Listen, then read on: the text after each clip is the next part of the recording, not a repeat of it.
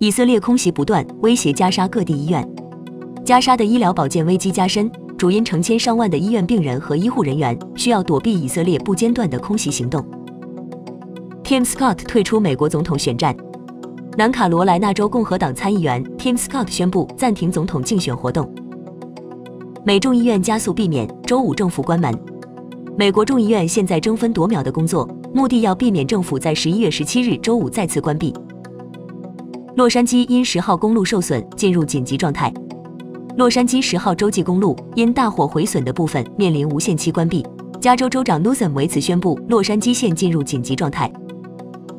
冰岛发出火山喷发警告。冰岛官员警告，西南部发生强烈地震后，可能引发迫在眉睫的火山喷发。